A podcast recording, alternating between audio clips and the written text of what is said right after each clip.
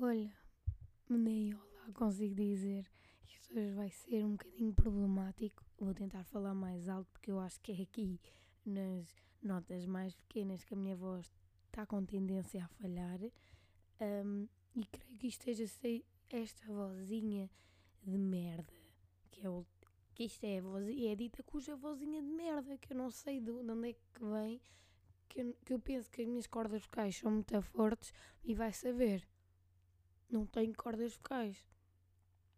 Isto não fez sentido nenhum, mas isto para dizer que esta semana foi longa, foi estressante, foi felicidade, foi dormir num quarto com estrangeiros, um, pessoas que não falam a minha língua, dormir fora de casa e acho que isto tudo encaminha para como está a minha voz agora. Acho que a minha voz é um resultante da semana intensa e imensamente produtiva que foi para mim. Basicamente, esta semana tive um intercâmbio. O intercâmbio começou segunda-feira, dia 12 de setembro. Mas o que é que sucedeu no passado domingo, dia 11 de setembro, exatamente o dia das tragédias umas mais que outras, não é? Não me quero de todo comparar ao 11 de setembro, mas realmente uh, o meu 11 de setembro foi o meu 12 de setembro. Já vão perceber. 11 de setembro, eu. Isto é aqui um parênteses antes disto. Eu nunca tive amigdalite, nem nunca tive nada acabado em it. Nunca tive amigdalite, nunca tive otite, nunca tive gastroenterite, nunca tive todas as outras com it. Eu nunca tinha tido nada, felizmente nada. No passado março de 2022, será? 2022, exatamente. Eu estou presa em 2020. O primeiro ano que me vem à cabeça é sempre 2020. Não estou habituada a dizer que estou em 2022. Até porque nem soa bem. 2021, 2022 pesa assim um bocado. Parece que foram anos que não, que não, não existiram realmente. Parece que fiquei presa nos 19 anos e não tenho 21 procedendo ao, ao, ao verdadeiro, ao derradeiro tema deste podcast inteiro, vai, vai, é capaz de ter um podcast longo, porque aconteceram, foi, lá está, foi uma semana de muita felicidade, mas houve muitos desfalques igualmente. E, e eu não sou uma pessoa que acho piada aos desfalques quando é comigo. Talvez não ache muita piada quando, quando sou eu a falhar em coisas míseras, em coisas que eu sei que eu não falho regularmente. Se calhar Pronto, vou-me encaminhar. Dia do, domingo, eh, não, isto para dizer, em março de 2022 eu tive Covid, em início de março de 2022. Agora estou a falar, eu não vou falar de Covid, mas.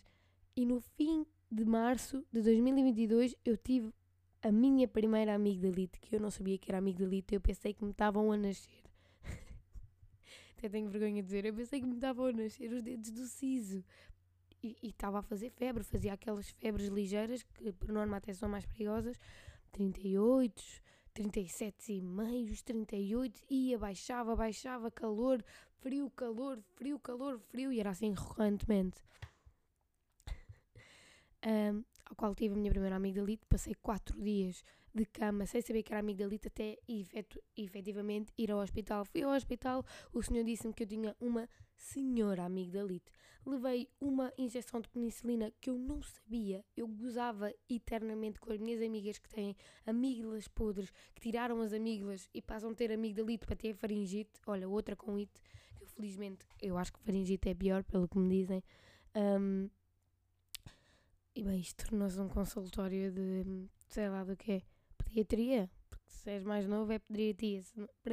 Pronto, vamos prosseguir. Um, exatamente, o médico disse que eu tinha uma senhora amiga ali, levei uma injeção de penicilina, doeu, doeu, mas doeu. Mas doeu, doeu mais no dia seguinte que eu acho que não circulei o suficiente para o líquido também se espalhar, então mal conseguia meter a embreagem. Isto levou a passar dois meses, não, exato, passado dois meses, em maio, creio eu, maio, junho, eu tive outra amigdalite. Um, exatamente, tive outra amigdalite. Não, mentira, foi em julho, exato. Em julho, inícios de julho, tive outra amigdalite. Um, e, e as pessoas tiveram amigdalite a vida inteira, bem, eu, eu Eu não sou católica, mas eu quase que me apetece arrasar para vocês. Porque não é normal as dores que a amigdalite traz. Tipo, não é normal ter esta merda, estas bolas aqui todas inchadas, cheias de merdas brancas. É pá, odeio. Tive outra, eu agora estou só a contar o meu historial médico, quem quiser ir ver.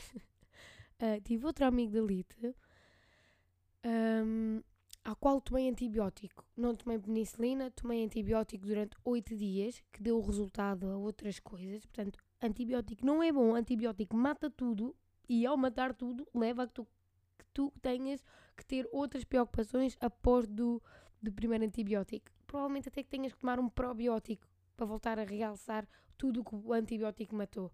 Uh, exatamente, a ciência realmente é uma, é uma coisa. É uma coisa. Um, isto para chegar exatamente à minha terceira e última amigdalite do ano, espero eu.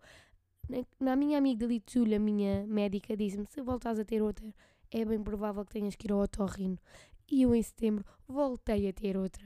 Eu sei porque é que eu a tive, porque fui sair na semana anterior, quatro dias antes andei à chuva, com umidade, sem casaco, de top e calças. Eu sei porque é que eu fiquei com ela.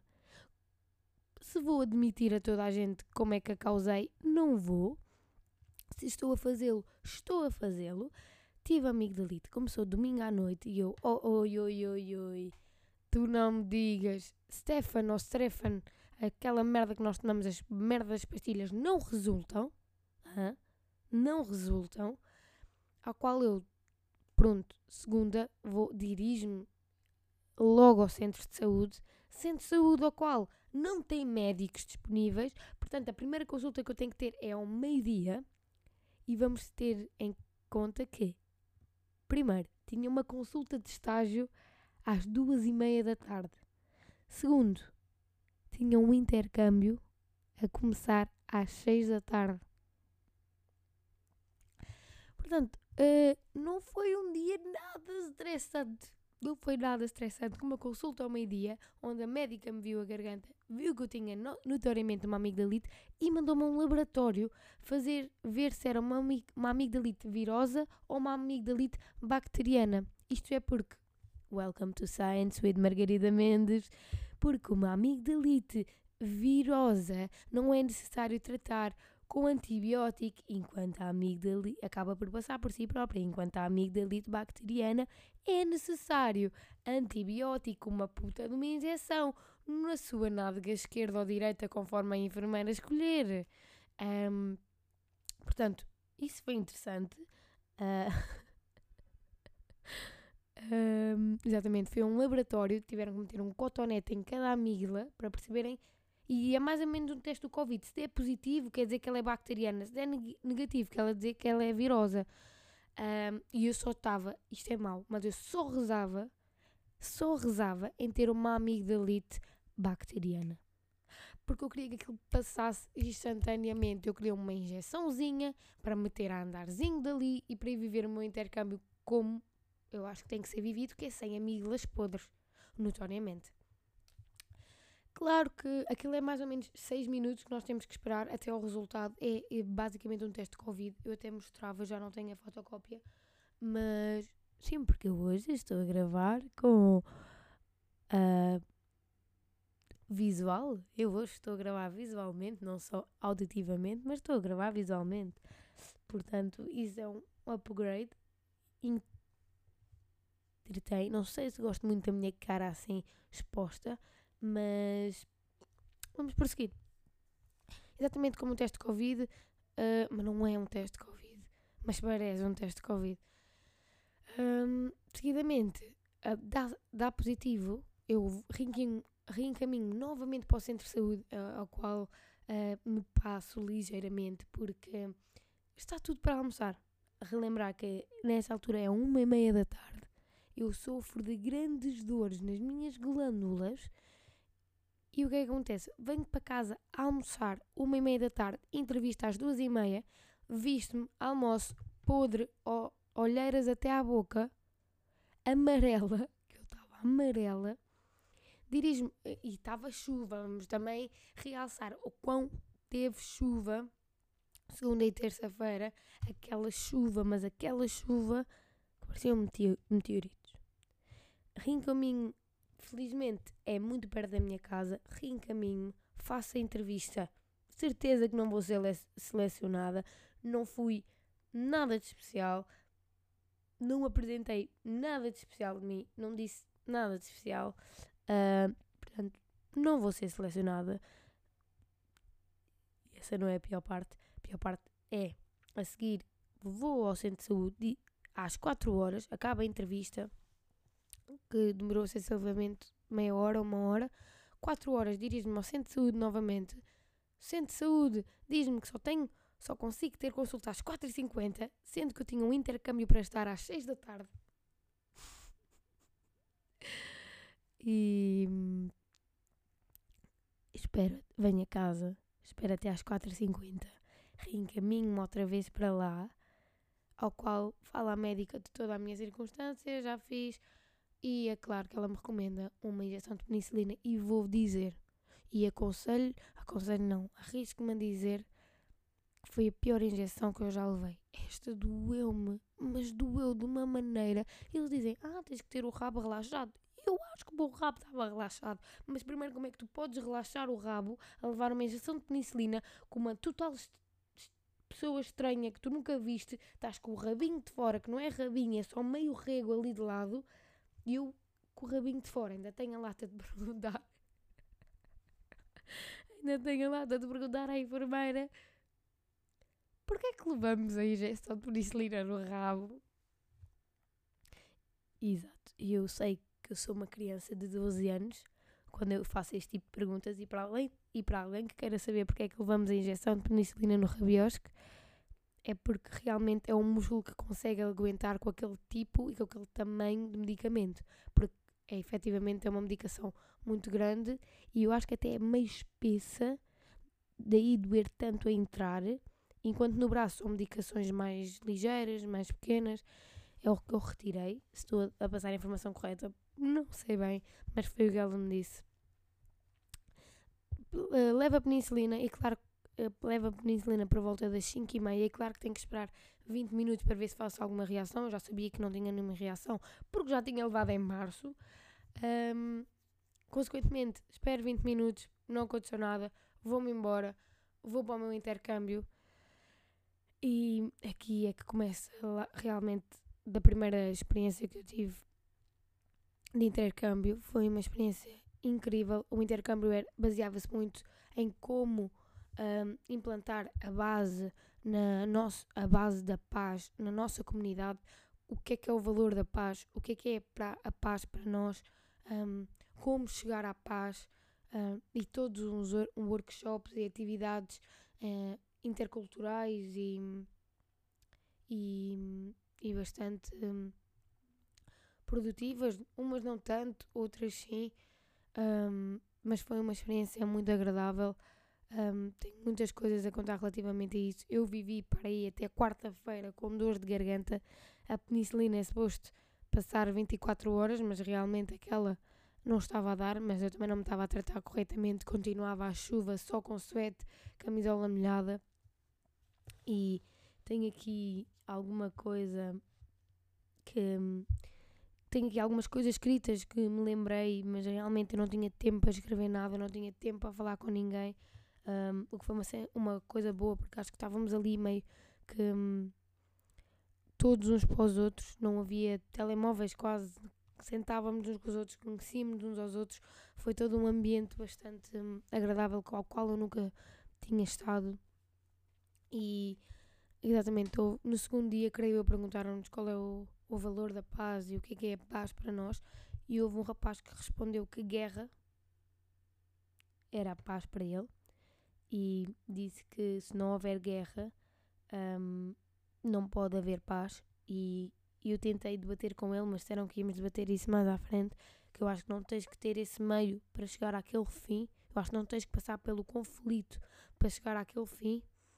Um, e, mas eu ainda tenho que saber estipular uma resposta para isto, mas realmente eu não acho que seja preciso guerra para atingir a paz. Pode acontecer. Lá está, mas a, a história é um ciclo, portanto, não sei bem.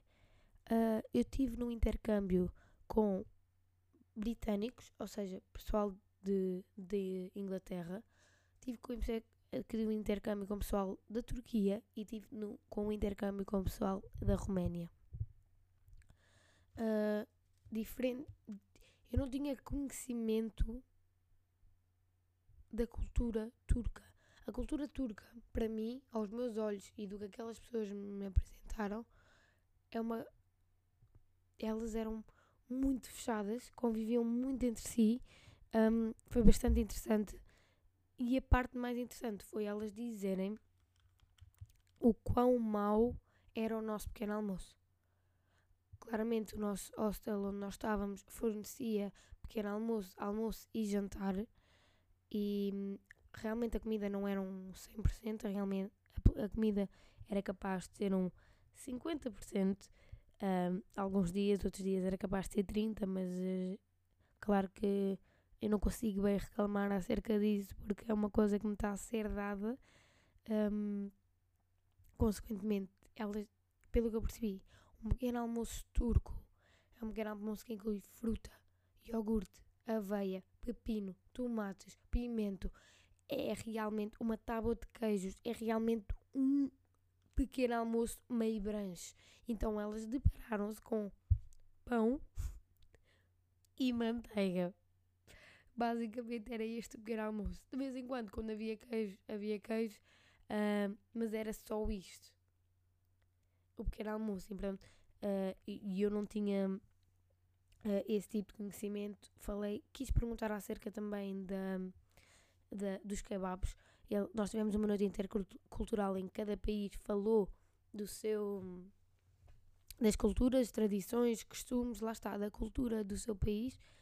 E a Turquia tem danças extraordinárias e também tem imensos kebabs. Eu, eles disseram que com 5 euros podia provar diferentes kebabs e hum, ensinaram o que é que quer dizer durum, que é o donor kebab, durum kebab, realmente já não me, já não me lembro agora muito bem.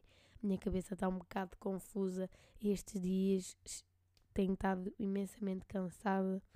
Um, e falámos também sobre a segurança, que em nenhum destes países, que România, România não, Roménia e Turquia, nenhuma das pessoas, nenhuma das mulheres, foi com eu falei mais particularmente, se sentia à vontade para sair em segurança sozinhas. Ok, dizem sempre depende do sítio, mas um, a minha grande amiga Irene da Roménia dizia-me que depois das 10 da noite ou andas com um rapaz ou não podes andar sozinha devido ao. Um, lá está, o que nós chamamos de pirobos e ou pessoas a agarrarem. Uh, portanto, passamos todas um bocado pelo mesmo ao redor do mundo todo. Um, alguém, que, alguém que me diga qual é uma cidade que seja efetivamente um, segura para, um, para, para as mulheres andarem sozinhas, porque eu não me vejo a ver. creio que tenho muita informação para uma semana só, não está bem consolidada na minha cabeça, portanto vai só andando. E é acerca da noite cultural, claro que nós falamos dos jantos populares, claro que falamos dos pastéis de nata, toda a gente tinha que levar o seu ingrediente. Eu levei bolo do caco e broa de milho, que foi o ingrediente que ninguém quis bem saber. Ninguém quer provar bolo do caco, ninguém quer provar o broa. Provas bolo do caco quando fores à madeira. Não é quando estás em Portugal continental e só bolo do caco. Não tinha nada lá dentro.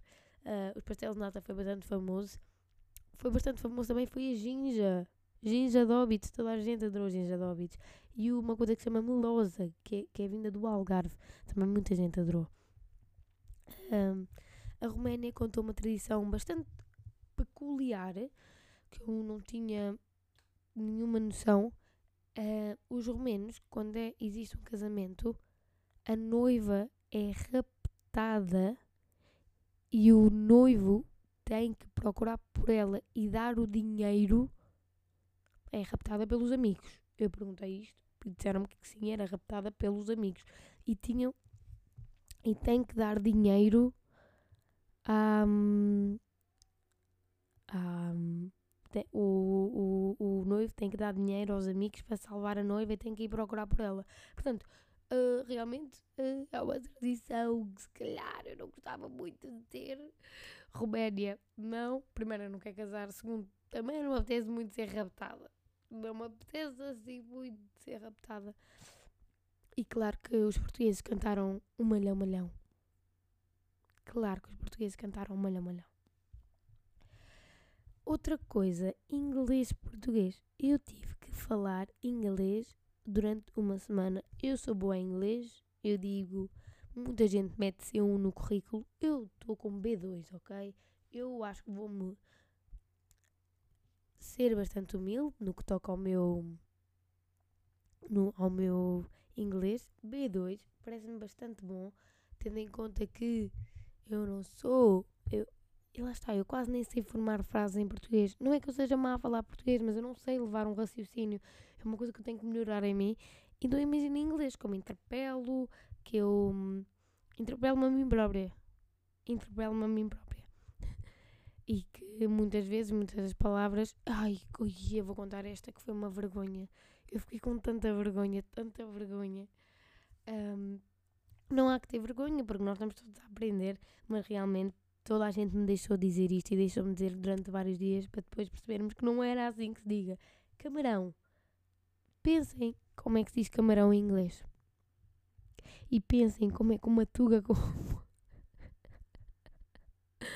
E pensem como é que uma tuga como eu, Margarida Mendes, disse camarão em inglês. Claro que eu disse, yeah, yeah, you have to try Cameroon, Cameroon. Porque o Tuga pensa que só para, só para acabar, acabar a frase em roon é que torna a palavra em inglês. Yeah, Cameroon, Cameroon, Cameroon. Não. E depois disseram-me assim: o que é que é Cameroon? E eu, camarão, camarão. Uh, Margarida, um, camarão é shrimp, shrimp, shrimp, shrimp, right? Sh shrimp, shrimp. Oh, olha, não, não. Shrimp, shrimp. Não. Isto não, isto não me está a acontecer. Shrimp, é shrimp, não é? Esperem que agora estou aqui a pesquisar, que isto também... Que isto... Shrimps, exatamente, shrimps. Shrimps. Shrimps. Shrimps.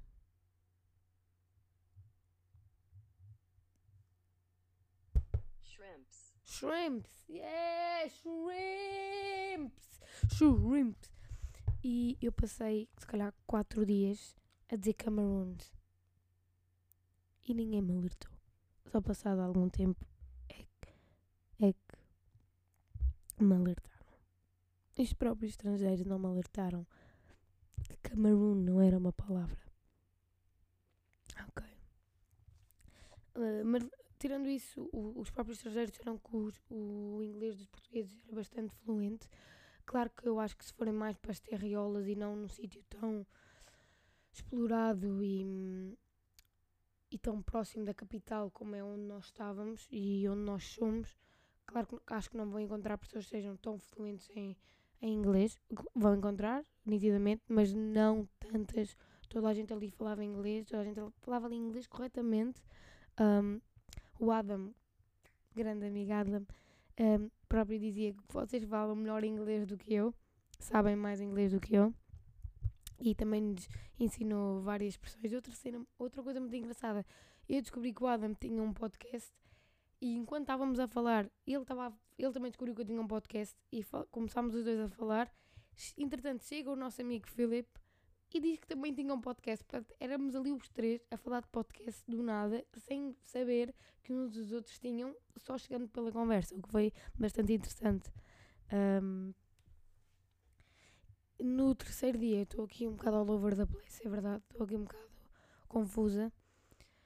No terceiro dia demos a conhecer Cascais inteiro, de trás para a frente, fomos a todo lado que possam imaginar de Cascais, aos, aos estrangeiros, uh, e acabámos a comer nos montaditos, que é uma coisa espanhola. Portanto, quem quisesse comer comida portuguesa se calhar não, vais comer comida espanhola a um euro numa cadeia alimentar de fast food. Um, fizemos uma coisa no decorrer destes dias, fizemos uma coisa bastante interessante que se chamava Fears, Expectations and Contributions, que é medos, expectativas e contribuições, que eram os medos que tínhamos, que tínhamos relativamente àquele intercâmbio, as, as contribuições que podíamos dar são as nossas particularidades e expectativas que tinham. Um, eu lembro-me que Fears era eu não conseguir viver um intercâmbio no seu máximo. Eu tenho muito esse problema de não conseguir viver ou, ou não estar tão presente no momento que não consigo viver ao máximo.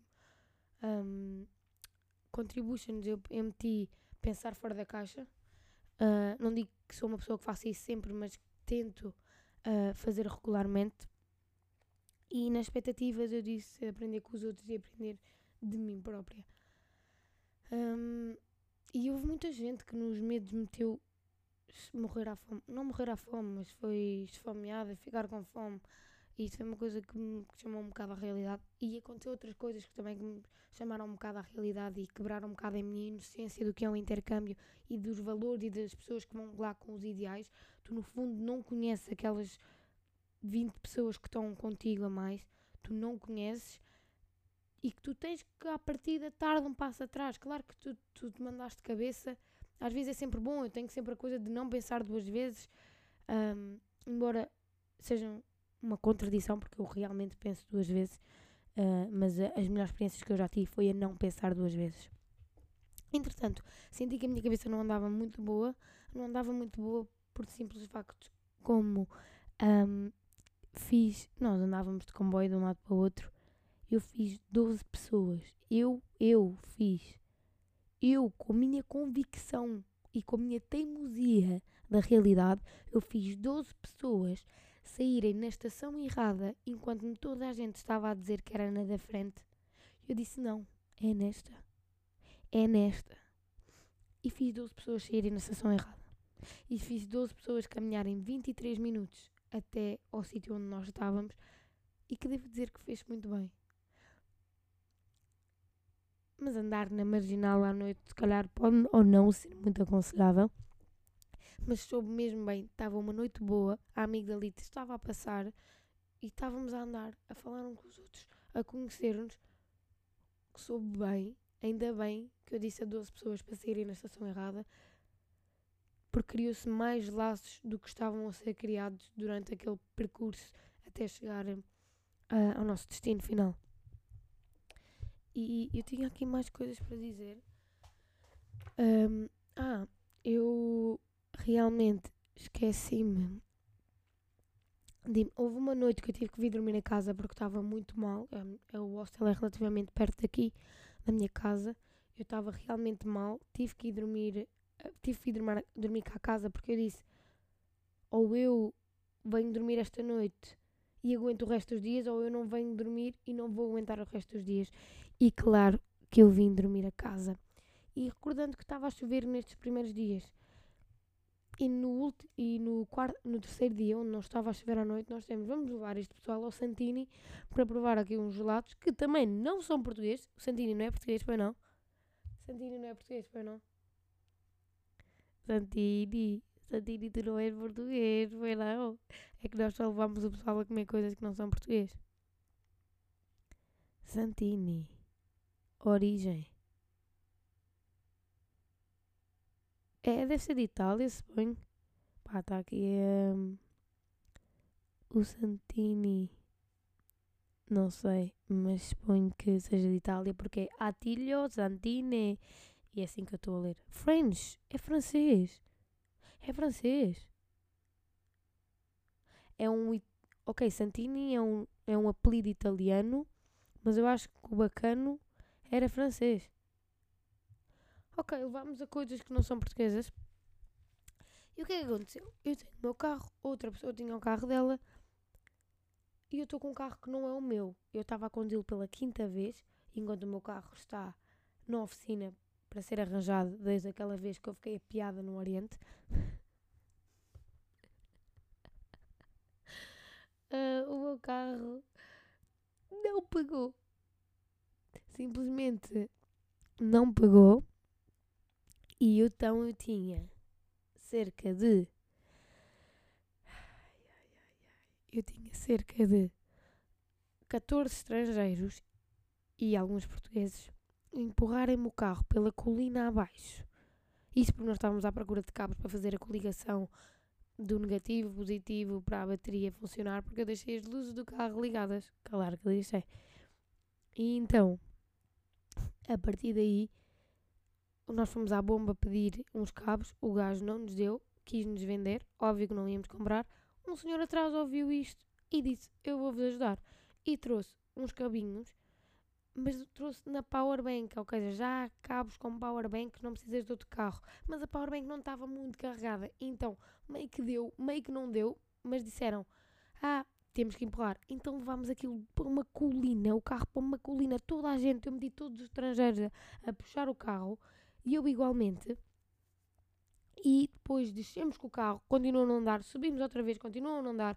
Pá, isto foi foi um momento bastante caricato. Sinto que foi um momento mais tuga possível, embora aconteça em qualquer lugar, mas foi um momento bastante tuga. E mais uma vez, laços foram criados, histórias para contar. E a melhor frase que podemos ensinar aos estrangeiros foi: Ganda Pitel! Ganda Pitel! Havia uma romena, a Irene, outra vez, que só dizia Ganda Pitel e foi incrível. Isso porque depois fomos comer gelado e ensinámos o Ganda Pitel, mas fomos comer gelado à mesma, depois do carro colidir, não, de, não deu e simplesmente deixei-o lá. Um, exatamente. Outra coisa que me aconteceu foi quando me vim embora, esqueci-me das minhas toalhas lá. Fui buscar as toalhas. E era só para dizer que a minha mente não estava muito boa. E ontem, no domingo, fui ao Hot e seguidamente fui jantar. Uh, fui jantar mas antes de jantar, eu tinha muito que fazer xixi. Então fui a um café completamente aleatório, entrei, perguntei se podia fazer xixi, pendurei. Ouçam bem.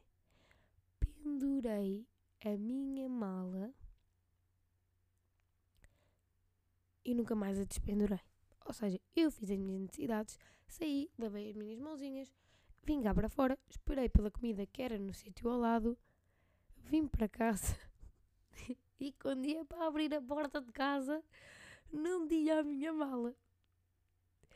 A minha mala estava ainda no café onde eu tinha ido à casa de banho, porque eu nunca a tirei de lá.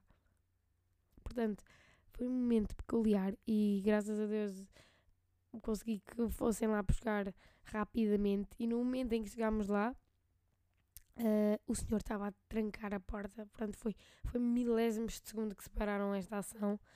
E eu tenho muito bom timing, costumo ter muito boa sorte e, e creio que seja, que seja mais ou menos isto que eu tenho para dizer. Um, da minha semana de intercâmbio, da minha semana de amigo da elite, da minha semana de esquecimento, esquecimentos. Foi, foi incrível levar um, pelo que eu percebi, a Roménia só tem mais ou menos uma praia. Foi incrível ver a velocidade dos romenos. Tinha uma rapariga que era a Ioniela, que hum, ficava tão feliz quando via o mar, queria sempre ver o mar, queria sempre meter os pés na areia. Pá, isso para mim foi, foram momentos gratificantes, sabendo que eu, que eu vivo a 15 minutos do mar, sabendo que eu posso ver o mar todos os dias e aquelas pessoas sentirem essa sensação que eu sinto todos os dias, mas se calhar não dou valor todos os dias ao sentir essa sensação ao sentir não, ao, a ter essa sensação, não dou esse valor todos os dias.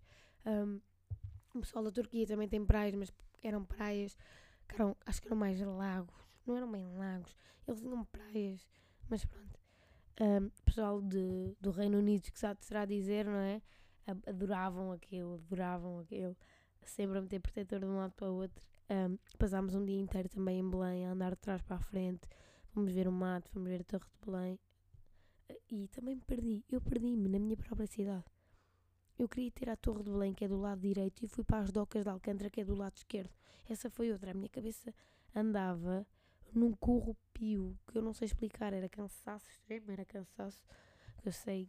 É, e curiosamente, um amigo, Guilherme, grande Guilherme, que também estava connosco no intercâmbio, foi para casa e disse-nos que perdeu perdeu 2 quilos. Lá está, andávamos 50 km por dia e não comíamos propriamente bem. Um, lá está, daí a, a, perda de peso. Mas tirando isso, uh, foi incrivelmente bom. O segundo intercâmbio que eu vou realizar agora vai ser agora de 30 de outubro a 5 de novembro, que vou a Londres. Uh, eu não sei o que, é, o que é que espero que vá acontecer. Não sei como é que vai ser. Tenho um bocado de receio do sítio onde vou ficar, porque todos sabemos que Londres é bastante dispendioso. É a primeira vez que vou a Londres. Os meus pais já foram, mas eu sei que é bastante dispendioso. Tenho um bocado de medo do sítio onde vou ficar, mas vamos, certeza que vai ser uma experiência para contar. Vou ter histórias para contar, tal como tenho daqui. Um, gostei muito de conviver com as pessoas com quem eu convivi. Dei a conhecer o meu podcast, que é uma coisa que eu ainda hoje em dia tenho um bocado de vergonha de dizer, porque eu sou bastante envergonhada. Portanto, hum, conheci mesmo pessoas incríveis. Conheci o Sully, o Sully que faz kickbox. Adorei o Sully, tive, grande tive grandes conversas do Sully. Um, foi incrível.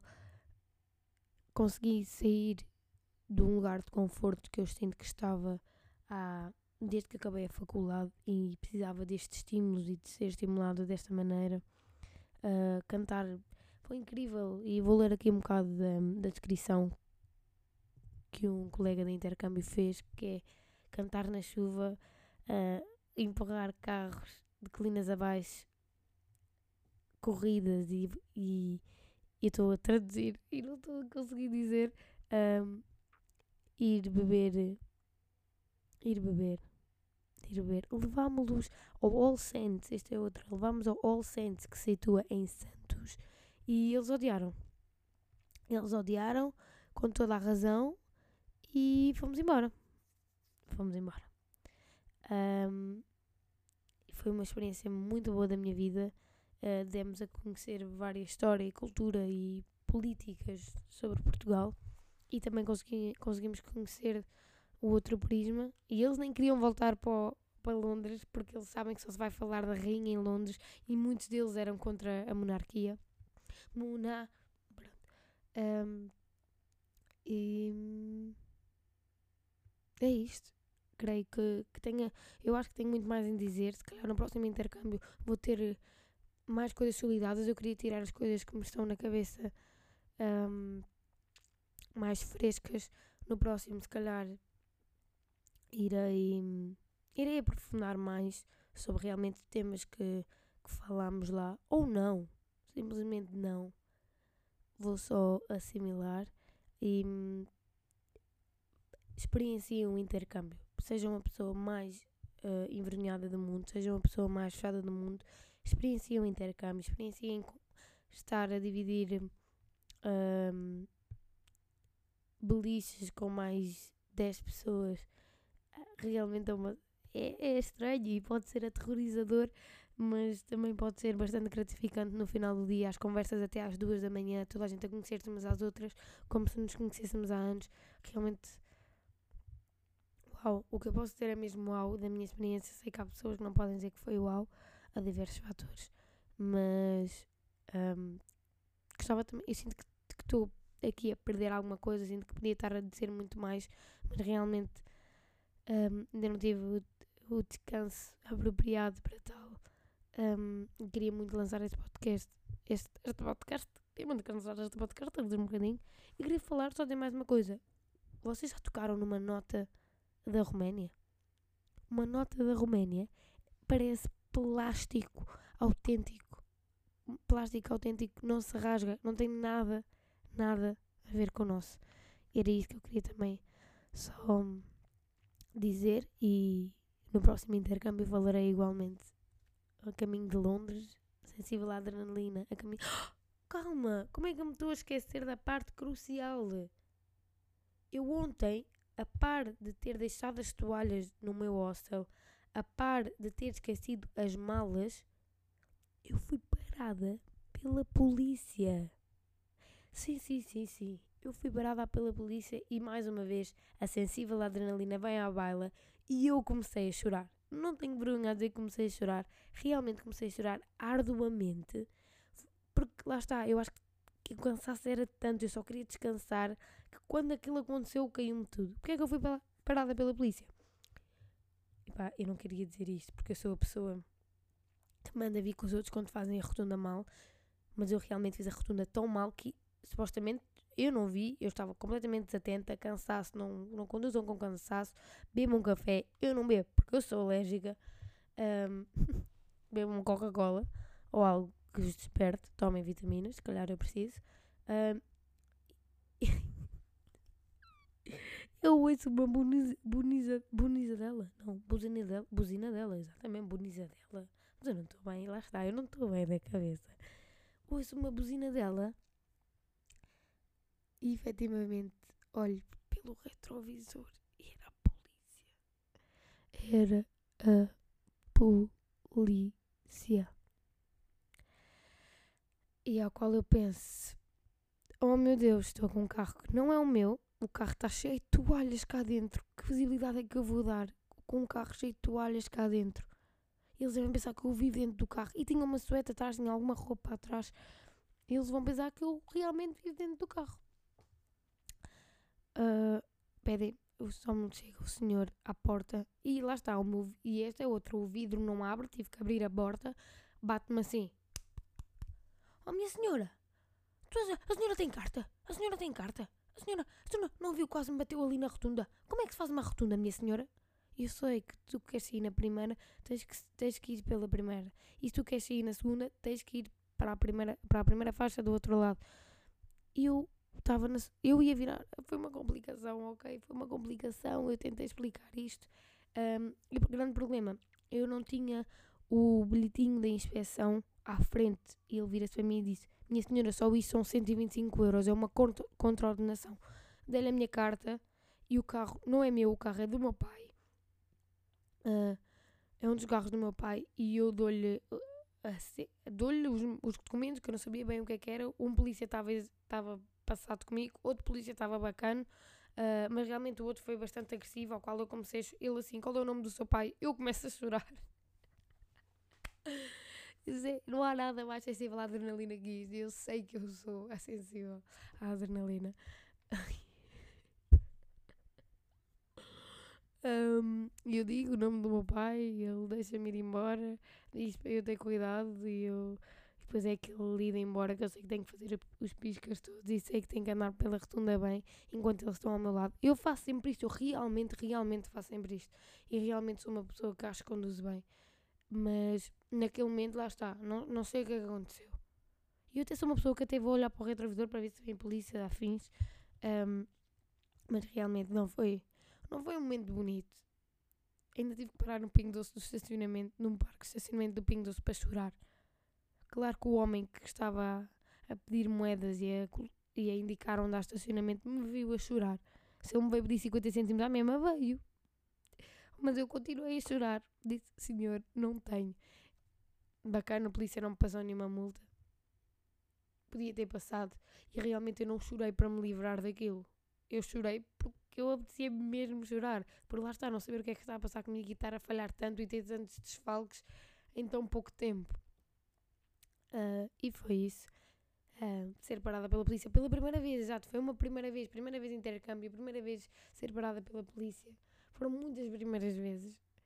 E eu deixo a questão, porque eu deixo a questão regularmente para muita gente, um, qual foi a última vez que fizeram algo pela primeira vez. E é uma coisa que muita gente não, não pode responder em primeira instância e tem que passar demasiado. E eu na última semana vivi várias primeiras vezes Espero continuar a viver. Assim acaba o mais longo episódio de Sensível à Adrenalina. Peço que eu a minha voz. A amígdala deve estar aqui a processar uma podridão. E resto de boa semana. Espero que tenham gostado da minha história. Espero que tenham outras para contar. E. Sensíveis à adrenalina. Não há nada mais que eu possa dizer.